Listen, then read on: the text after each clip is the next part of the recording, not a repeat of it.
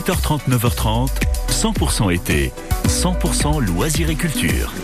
Et à 8h56 euh, sur France Bleu Azur, on prend de bonnes chaussures. Ouais, puisque là on bouge et on fait toujours des, des balades insolites en redécouvrant le moyen payé avec Lila Spack. Et elle est avec nous, Lila. Bonjour Lila. Salut Quentin. Alors attention, parce que je sais que vous nous emmenez à Saint-Paul-de-Vence, ok, pour une visite guidée de la ville, mais bon, avec vous, il y a toujours des surprises. Donc dites-moi que ce n'est pas une balade comme les autres. Oui, et ben voilà, c'est qu'on va visiter Saint-Paul-de-Vence, pas du tout comme les touristes habituels, mais avec une lanterne à la main. Vous avez certainement été déjà euh, à Saint-Paul-de-Vence, mais là, ça se passe de nuit. Et puis c'est tout calme. Puis vous écoutez des anecdotes qui sont pas tristes. hein. Moi, j'ai entendu que c'était la guerre entre les Caulois et les Saint-Paulois.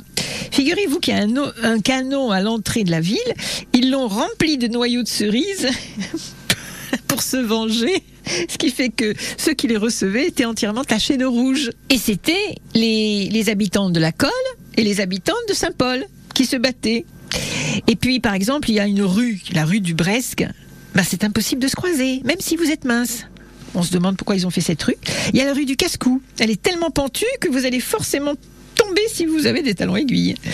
Vous vous arrêtez devant la tombe de Chagall parce qu'il paraît que Jacques Prévert s'est endormi dessus. Incroyable. Quant à la chapelle Follon, elle est à son image. Poétique, comme ces petits personnages qu'on voyait sur France 2. D'ailleurs, il y a la musique qui sort de la tombe.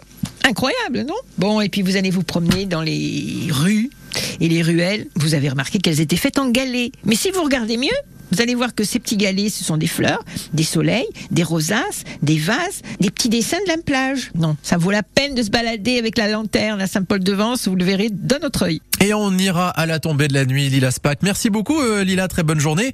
Et tiens, j'en profite pour vous rappeler que toutes ces balades, tous ces périples pas comme les autres que nous propose chaque matin Lila Spack, eh bien, vous pouvez les retrouver quand vous le souhaitez euh, sur francebleu.fr ou alors l'application ici, ICI. Vous l'avez pas encore téléchargé, mais faites-le, s'il vous plaît. Euh,